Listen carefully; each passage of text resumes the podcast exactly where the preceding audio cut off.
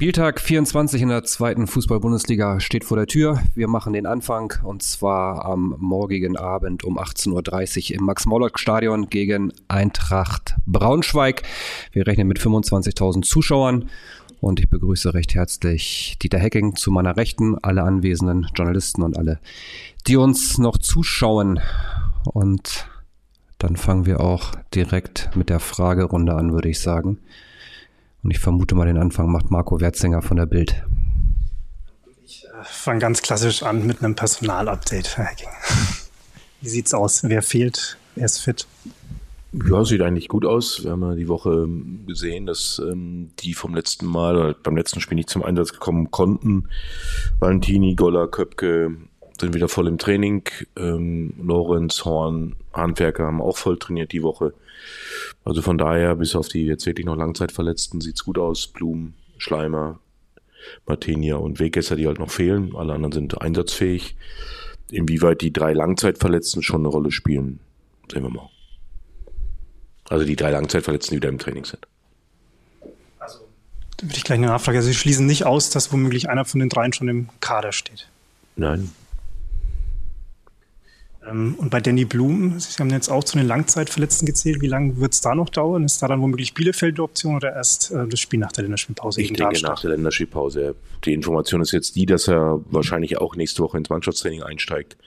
Aber da muss man bei der Wade, bin ich da immer sehr vorsichtig, weil das schon Wadenmuskulatur immer doch sehr beansprucht wird. Also da müssen wir wirklich gucken, wie wir da jetzt steigern. Aber das sieht so aus, als wenn er auch nächste Woche ins Training einsteigt. Dann machen wir jetzt weiter mit äh, Fadi Keplavi von Nürnberger Nachrichten. Guten Tag. Ähm, auch daran anschließend die Frage, wenn, wenn die ähm, alle Kandidaten für den Kader sind, sind sie dann auch für die Startelf schon Kandidaten? Und eine, eine Zusatzfrage, wenn jetzt so viele zurückkommen, ähm, müssen Sie die Trainingsgruppe da ein bisschen anders gestalten? Müssen da manche vielleicht in die, in die U23 zurück, um ein bisschen mehr Platz zu haben? Nö, ich bin zufrieden, wenn alle auf dem Platz sind, weil es gibt einem erstmal ein gutes Gefühl, da hat viel Auswahl. Ja, und ähm, ich glaube, dass das jetzt auch wichtig wird. Wir brauchen auch eine Konkurrenzsituation, die sie natürlich jetzt durch die sechs, die jetzt zurückgekommen sind ins Mannschaftstraining, natürlich sofort enorm steigern werden. Und das erhoffe ich mir auch nochmal, dass es auch nochmal einen Push gibt für die Spieler. Und wie gesagt, ähm, inwieweit jetzt da welche schon morgen dann eine zentrale Rolle spielen werden, werden wir morgen Abend sehen. Aber ich habe null Bedenken bei allen dreien ne, die jetzt länger rausfahren. Wie lange, das ist halt die andere Frage, ob sie dann auch im Kader stehen oder nicht. Das entscheiden wir morgen früh. Ja, aber ich bin erstmal froh, dass jetzt wirklich alle wieder da sind, weil sie haben jetzt wirklich in den zwei, drei, wir haben ja heute Nachmittag noch eine Trainingseinheit. Aber in den beiden Einheiten sieht man einfach, es kommt Qualität zurück und äh, da freue ich mich einfach drüber. Marco. Braunschweig. Ähm, wie schätzen Sie die Mannschaft ein? Äh, hatte doch oft kuriose Ergebnisse wie in der vergangenen Woche. Und äh, welche Rolle spielt jetzt in der Vorbereitung auf dieses Spiel das Hinspiel? Das ist ja doch sehr unglücklich und äh, ja, zustande kam die Niederlage. Nee, war schon verdient, weil wir in der zweiten Halbzeit nicht mehr mitgespielt haben in Braunschweig. Das also war schon, äh, denke ich, ein Spiel, was uns einen Knackpunkt gegeben hat. Äh, wir waren über weite Strecken in der ersten Halbzeit die bessere Mannschaft, wir hatten zweimal ausgekontert äh, als Auswärtsmannschaft, sicherlich nicht ganz glücklich. Ich weiß, dass der Robert da auch sehr erbost drüber war, wie wir die beiden Gegentore äh, bekommen, aber in der zweiten Halbzeit hat Braunschweig genau das gemacht, was sie jetzt auch gegen Bielefeld gemacht haben. Mit einer unwahrscheinlichen Wucht agiert, wo sie dann den Gegner auch zu Fehlern gezwungen haben. Das war bei Bielefeld jetzt in dem Spiel ähnlich. Allerdings muss man auch sagen, die ersten 20 Minuten habe ich auch gesehen. Ja, und da war eine Braunschweiger Mannschaft, die sehr fahrig gewirkt hat, sehr unkonzentriert, beziehungsweise Fehler belastet war. Ja, und das zieht sich auch so ein bisschen bei ihnen so durch. Ich glaube, der, mein Trainerkollege Schiele wäre, glaube ich, froh, wenn er diese 20 Minuten nicht immer hätte. Es häuft sich bei ihnen gerade so ein bisschen, gerade in der Anfangsphase sind sie doch auch anfällig für Gegentor gewesen. Das wirft natürlich auch viel um. Und jetzt gegen äh, Bielefeld war es einfach so, ich war ja im Stadion. Du merkst, dass diese Mannschaft nie aufsteckt ja, dass sie bis der Schiri abpfeift alles gibt. Das hat man gegen Bielefeld gesehen. Und ähm, sie haben versucht, äh, nach dem 1-3 eine Wucht zu entwickeln. Das ist ihnen gelungen. Gegen dann allerdings immer passiv werdender äh, Bielefelder Mannschaft. Das muss man auch einordnen. Aber wie gesagt, das ist schon eine Mannschaft, die das, die Situation seit dem ersten Spiel erkennt. Es geht für sie um den Klassenerhalt. Und das haben sie auch gegen Bielefeld gezeigt und ähm, war noch absolut am Ende sogar dem Sieg näher wie Bielefeld. Das muss man ganz deutlich so sagen. Fadi Keplavi macht weiter. Robert Klaus hat, hat, nach diesem Hinspiel gesagt, dass es in der, in der zweiten Halbzeit dann äh, Zweitliga-Fußball war und die Mannschaft den nicht angenommen hat. Glauben Sie, dass die Mannschaft in der Hinsicht inzwischen weiter ist oder ist es eine Mannschaft, die es besser gar nicht erst zu diesem typischen Zweitliga-Fußball kommen lässt mit zwei Kämpfen und langen Bällen, sondern eher über Spielerinnen bekommen sollte? Also ein Stück weit spielt der Gegner ja da eine Rolle, ja, und, und Braunschweig hat, sie wird immer nur auf Umschaltspiel reduziert, diese Mannschaft.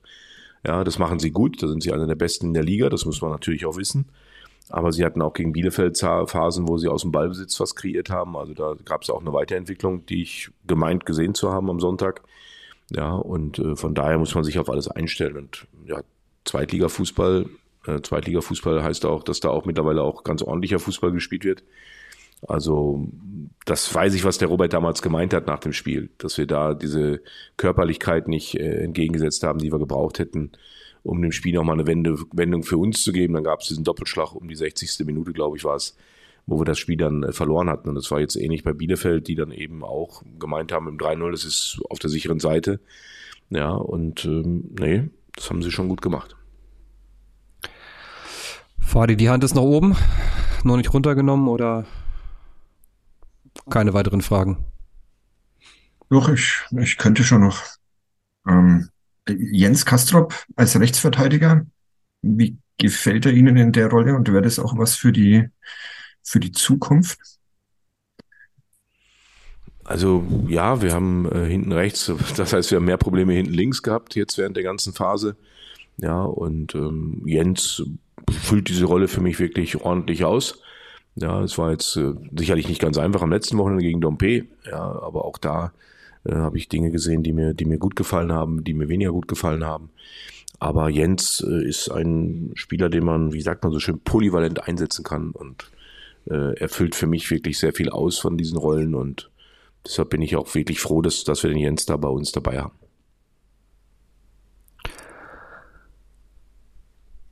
Keine Fragen? Marco nicht mehr? Fadi nicht mehr. Doch, Fadi hat noch eine. Fadi, machen wir weiter. Äh, noch eine Person Personalfrage über, über Leonardo Wonic wird im, im Umfeld immer sehr ähm, emotional auch diskutiert. Was, was fehlt Ihnen in Ihren Augen noch zum, zum Kandidaten für den, für den Zweitligakader? Also Leo, Leo war am Anfang der Saison dabei, da hat es vielleicht noch nicht ganz gepasst. Ähm, es gab dann verschiedene Gespräche mit ihm. Und ähm, er ist für die U23, äh, denke ich, ein sehr wichtiger Spieler geworden, weil er natürlich auch Tore macht. Ja, er ist auch oftmals so, dass er 89 Minuten unter dem Radar läuft, dann hat er aber seine eine Aktion. Ich habe zum Beispiel das Spiel gegen Eichstätt gesehen hier vor 14 Tagen. Das war so ein typisches Wohnitz-Spiel, eigentlich nicht viel gelungen, aber im entscheidenden Moment ist er dann da. Ja, und äh, ich glaube, am besten beurteilen kann ihn Christian Fjell. Er hat ihn ja nun am, am längsten trainiert und ähm, wir würden ihn gerne, glaube ich, in der Länderspielpause dabei haben. Da steht aber im Raum, dass er zur U20 Kroatiens abgestellt werden muss, damit wir uns selber auch nochmal jetzt im Profikreis nochmal ein Bild machen können. Ich glaube, die Spielausrichtung, so wie wir es jetzt im Moment äh, vorsehen, würde ihm, glaube ich, wieder ein bisschen mehr entgegenkommen. Deshalb würden wir ihn gerne mal wieder im Training sehen bei uns. Das kann durchaus sein, wenn er nicht in der Länderspielpause abgestellt werden muss, dass er dann in der Länderspielpause sich wieder oben zeigen darf.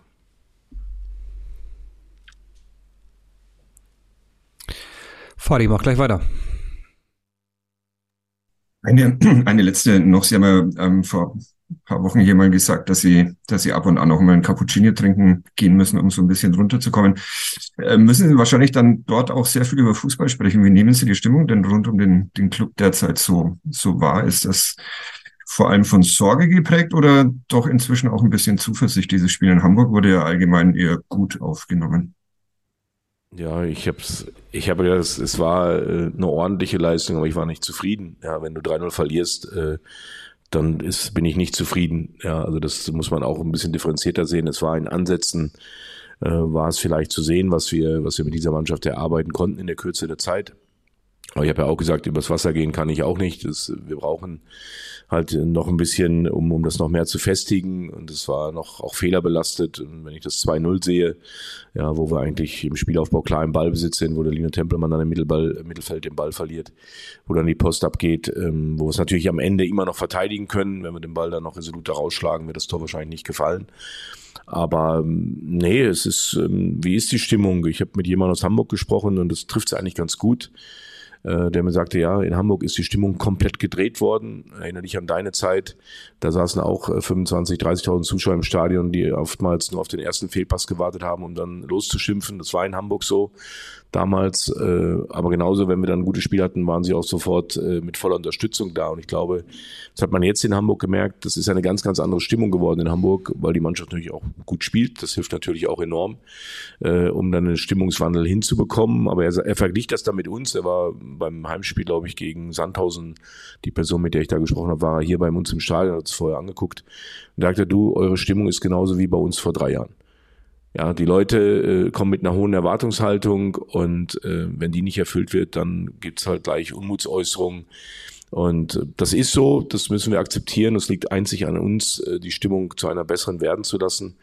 Ähm, und ich habe ja gesagt, im letzten Jahr waren wir auf einem guten Weg. Ich glaube, da waren wir, waren wir kurz davor, dass der Stimmungswandel hätte vollzogen werden können. Dann kam aber eben äh, diese Saison, wie sie bis jetzt gelaufen ist. Und dann können wir nicht erwarten, dass alle fröhlich gestimmt sind. Und so nehme ich auch die Stimmung gerade wahr. Allerdings viel Zuspruch. Ne, auch ähm, gerade natürlich, viele sprechen mich an, Mensch, äh, die Doppelfunktion, was macht das? Ähm, ist ja hochstressig gerade für dich, wie kriegst du das hin? Ja, aber alle sagen, wenn es einer schafft, dann schaffst du es. Und das gibt mir natürlich auch ein gutes Gefühl. Ja, das ist ganz klar, dass, dass man da jetzt nicht äh, noch Skeptik äh, widerlegen muss. Aber wir müssen viel tun. Also das ist nicht ein Selbstläufer und äh, das werden wir auch morgen Abend sehen. Äh, das wird kein Selbstläufer, dieses Spiel. Äh, wir müssen, glaube ich, von der ersten Minute an versuchen, uns in dieses Spiel wirklich reinzuarbeiten, zu spielen, mit allem, was dann Fußballspiel dazugehört. Und wenn wir das hinbekommen, dann kriegen wir auch die Zuschauer hinter uns. Und dass das jeder weiß, dass das morgen ein wichtiges Spiel ist. Und dass uns das enorm helfen würde, wenn wir morgen mit der Unterstützung von außen äh, den Dreier landen würden, dass das dann auch sofort eine Lücke gibt nach unten. Äh, die Tabelle kann jeder lesen und das sollte für morgen natürlich das Ziel sein, dass wir da die Lücke ein bisschen größer werden lassen nach hinten. Ja, weitere Fragen sehe ich wieder hier, noch in der Zoom-Konferenz. Dieter, vielen Dank. Dann beenden wir die Pressekonferenz und sehen uns morgen alle im Max-Morlock-Stadion. Bis dahin, macht's gut. Tschüss.